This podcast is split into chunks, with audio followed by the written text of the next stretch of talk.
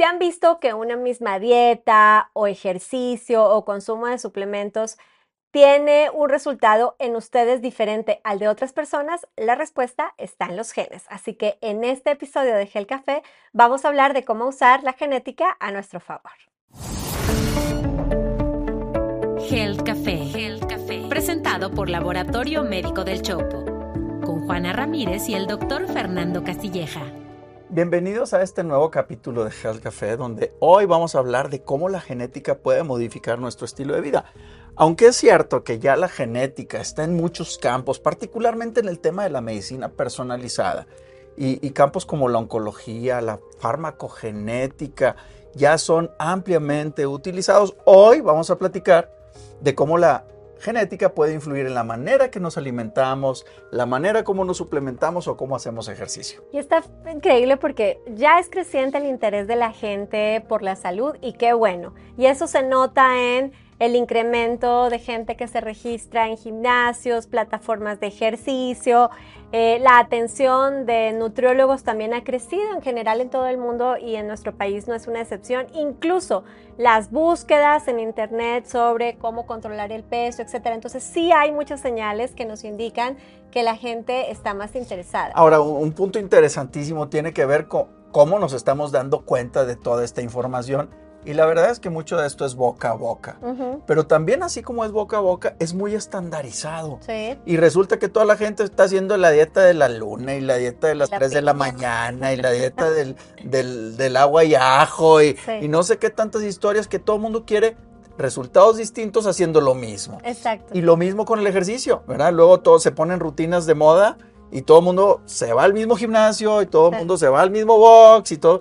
Y entonces eso pues no es lo normal, no, no, lo normal, sino lo ideal, lo adecuado. ¿Por qué? Porque somos distintos. A ver, a ver, por un lado, nadie va a negar que hacer ejercicio es sano. No importa qué tipo de ejercicio, bienvenidos. Ya, ya es Por otro lado, tener una dieta balanceada, etcétera, pues es mucho mejor que dedicarnos a comer comida chatarra o solo carbohidratos, eso está claro. Pero cuando se trata de lograr resultados, es decir, la persona que quiere sostener un peso, que quiere bajar de peso, o los que quieren tener este, una musculatura más formada, etcétera, pues hay muchísimas frustraciones, porque por un lado tienes a los que se sometieron a una dieta restrictiva, horrorosa, estuvieron tristes durante semanas o meses tratando de lograr el peso y en cuanto dejan la dieta, recuperan el peso incluso más rápido que el tiempo que les tomó regresar.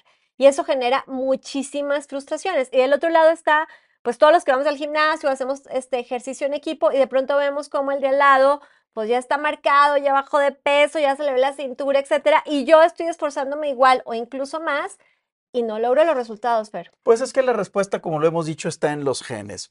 Hay muchos marcadores o variantes genéticas que es lo que nos hace distintos a todos. Bueno, conocer esa información hoy ya nos permite poder decir cuál es la respuesta que podemos tener ante muchas cosas. Por ejemplo, en términos de obesidad y sobrepeso, pues no todos tenemos la misma predisposición. Hay algunos que tienen mayor predisposición a otra. Imagínate, alguien que no tiene predisposición que evita estar en un ambiente obesogénico de alto contenido de grasas, de alto contenido de carbohidratos, pues la posibilidad de mantenerse con buena composición corporal es bien alta. Contrario a quien tiene predisposición al sobrepeso y además está en un entorno de comida chatarra, pues la posibilidad de obesidad y sobrepeso es tremendísima. Y en realidad es medio mito eso de que los mexicanos tenemos mayormente genes de obesidad. Eso es medio mito, más bien se trata de, estilo de vida.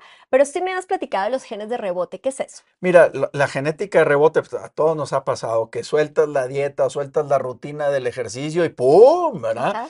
Mucha, lo que pasa es que luego mucha gente genera cambios no de largo plazo, sino de corto plazo de para, restricción, para caer en el traje de baño, para caer en el vestido para la boda.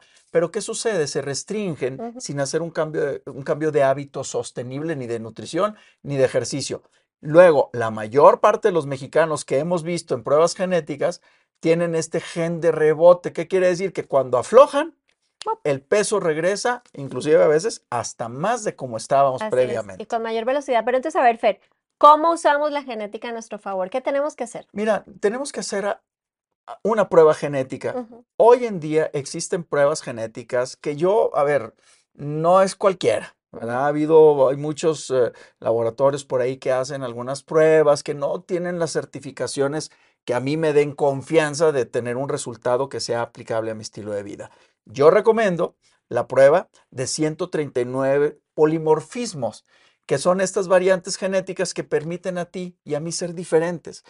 Espérame. A ver. Lo que el doctor quiso decir es que estos 139 polimorfismos se parecen un poco a esto de cuando nos hacemos un estudio de química sanguínea, hablamos de 27 elementos o 36 o 45. Bueno, estos son 139 elementos o variantes que permiten tener información acerca de su genética. Exacto, entonces cuando nosotros conocemos todos estos datos, estas variantes, nos permiten poder establecer un plan de alimentación que no es una dieta, es un plan de alimentación que te, haya- te haga hacer estos cambios de largo plazo.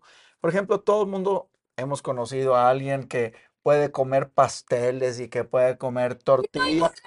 No engorda un gramo. Sí. Y lo clásico que decimos, te- todos tenemos un vecino que le pasa el pastel por enfrente y ¡pum! Y con el olorcito. con el olor sube de peso. Bueno, eso tiene que ver con genes. Hay personas que utilizan estos genes para generar esta energía y la consumen y la gastan, mientras otros son ahorradores. Es decir, tienen genética para que esos carbohidratos que entran al cuerpo se guarden por si los necesito más adelante. Y lo mismo pasa con las grasas.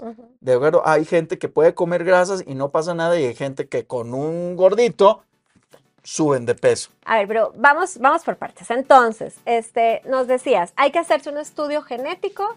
Este, ya nos contaste uno que tiene 139 polimorfismos o elementos y a partir de esta información entonces se pueden crear dietas. Entonces, a ver, vamos a empezar, bueno, dietas y otras cosas, pero vamos a empezar hablando de la dieta. Entonces, cuéntame para ver si lo podemos entender mejor, alguno de tus casos de consultorio en que después de un estudio genético le pudiste construir una dieta al paciente que sin el estudio genético no lo habrías podido Mira, hacer. hay, hay un caso que, que ahorita se me viene a la memoria bien sencillo que sin el estudio genético la verdad es que no hubiéramos no has podido adivinar. O sea, una mujer que venía haciendo dietas de, de muchas formas y ella decía, es que me sigo inflamando, yo sigo subiendo de peso y no puedo bajar.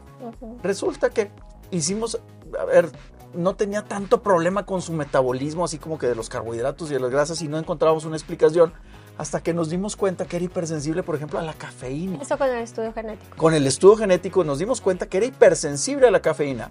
Y resulta, amigas y amigos, que la cafeína particularmente estimula la liberación de cortisol, que es una hormona del cuerpo, que hace que la gente retengamos sal y agua.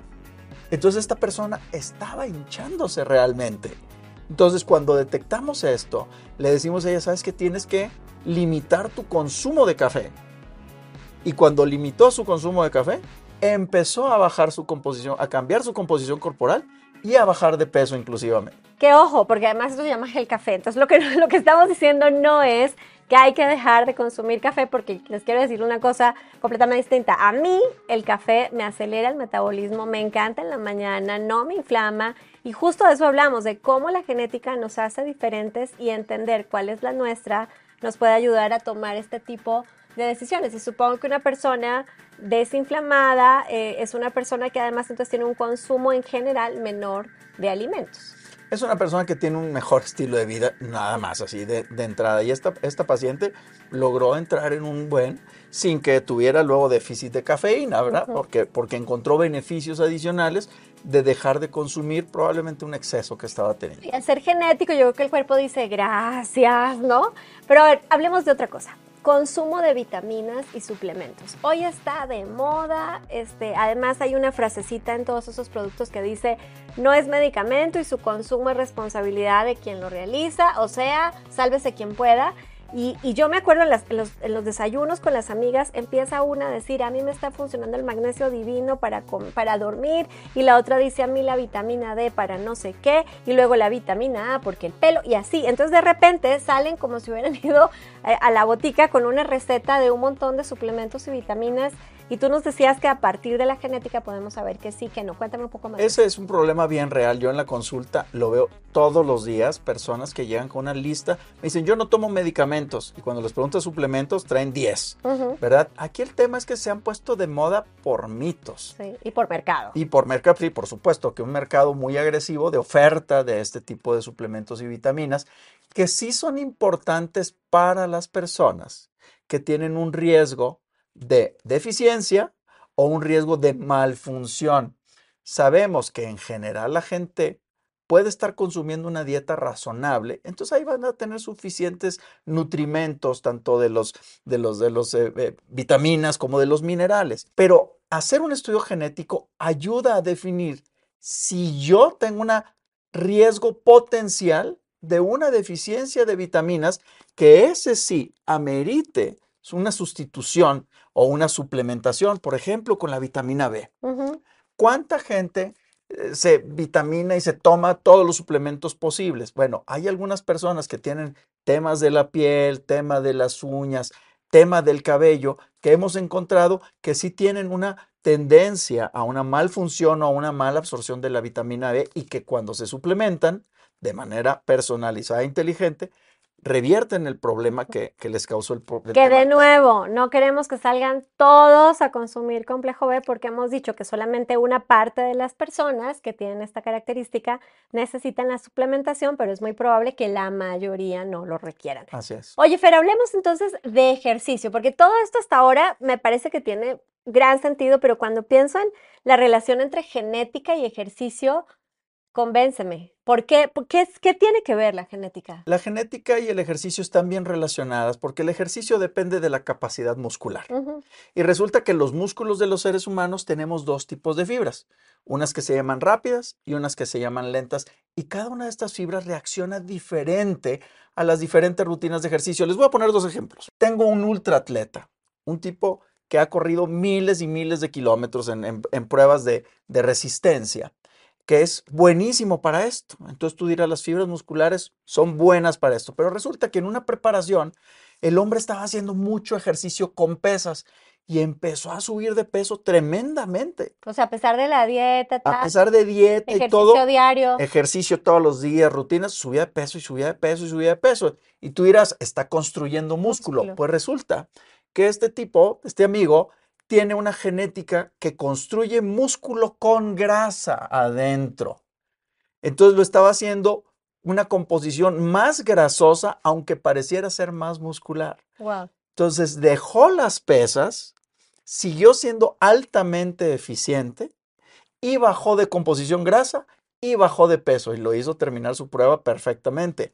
Por el otro lado, un chico joven por ahí de sus 30, que había sido jugador de fútbol americano antes y hoy en sus 30 estaba batallando mucho para bajar de peso, particularmente él quería quitarse porcentaje de grasa. Y cuando le pregunto que qué ejercicio estaba haciendo, el chico, como jugó americano, estaba haciendo muchas pesas.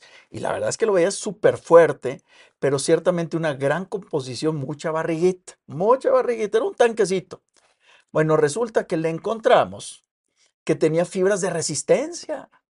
Entonces este chico le quitamos las pesas, lo pusimos a correr, lo pusimos con un coach de running y en dos meses bajó 14 kilos solamente con el cambio de ejercicio apropiado de su eficiencia muscular. Entonces no es solamente ir al, gimnasio todos los días, una hora, en fin. Cuando estamos haciendo el ejercicio adecuado, y sí que lo he vivido, cuando estamos haciendo el ejercicio adecuado, 20, 30 minutos diarios son suficientes para mantenerte y para lograr los objetivos. Ahora, hay algunas personas que van a requerir un poquito más de tiempo en función de sus fibras musculares, porque las fibras musculares lentas sí requieren un poco más de tiempo de ejercicio. Pero es- eso es justo de lo que hablamos, Ok. de la personalización de las rutinas. Ahora, Fer, ¿la genética del estilo de vida solamente es para nutrición, suplementación, ejercicio o tiene más usos? No, no, para nada. En el tema de prevención y cambios en el estilo de vida, hay una cosa que llamamos los scores de riesgo poligénico. Dale, a ver, doctor, ¿qué quisiste decir? Los scores de riesgo poligénico es hacer pruebas también genéticas que se hacen en saliva o en sangre para determinar todos los factores de riesgo que pueden condicionar una enfermedad. Hoy eso ya está avanzado particularmente en, el, en, pruebas de, en problemas del corazón.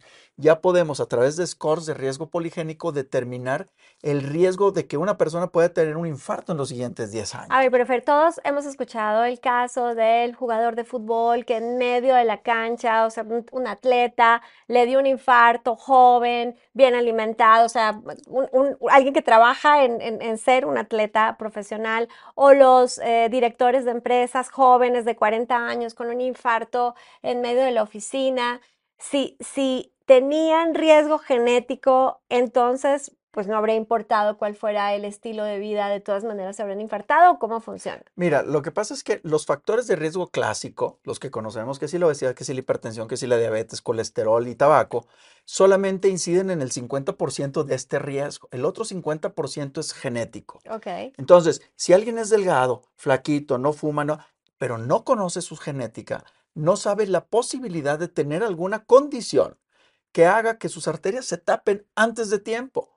Y eso pasa, por ejemplo, en pruebas, en enfermedades del colesterol malo. Mm. Hay, hay, unas cosas que se llaman hiperlipidemias Mm. o dislipidemias monogénicas que son bien agresivas. Sí, ah, yo creo que ahí los voy a invitar a que regresen al episodio eh, justo en el que hablamos de las enfermedades del corazón, que es bastante reciente y que ahí les explicamos mucho más. Ahora, Fer, hemos hablado de diversas pruebas genéticas. ¿Ya están disponibles en México? Ya, ya están disponibles en México, las tenemos en saliva o en sangre para poderlas hacer realmente a- a- ya cada vez a costos más accesibles. Oye, hablando de costos, ¿cuánto cuesta? Más o menos. Mira, en realidad cuestan menor que, menos que un check-up.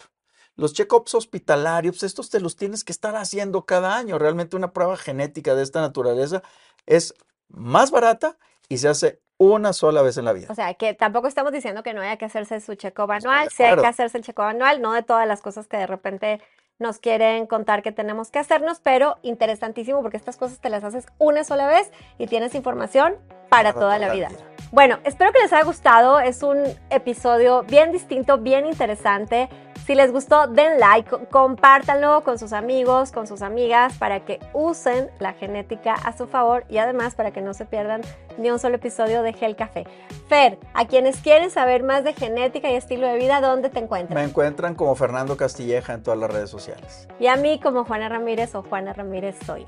Nos vemos el próximo miércoles para hablar de genética, de salud, de enfermedades, de salud pública, aquí en Gel Café.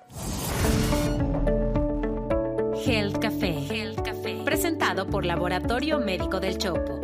Con Juana Ramírez y el doctor Fernando Castilleja. Hello, it is Ryan, and we could all use an extra bright spot in our day, couldn't we? Just to make up for things like sitting in traffic, doing the dishes, counting your steps, you know, all the mundane stuff. That is why I'm such a big fan of Chumba Casino. Chumba Casino has all your favorite social casino style games that you can play for free anytime, anywhere with daily bonuses. That should brighten your day a little. Actually, a lot. So sign up now at chumbacasino.com. That's chumbacasino.com. No purchase necessary. Group. Void were prohibited by law. See terms and conditions. 18 plus.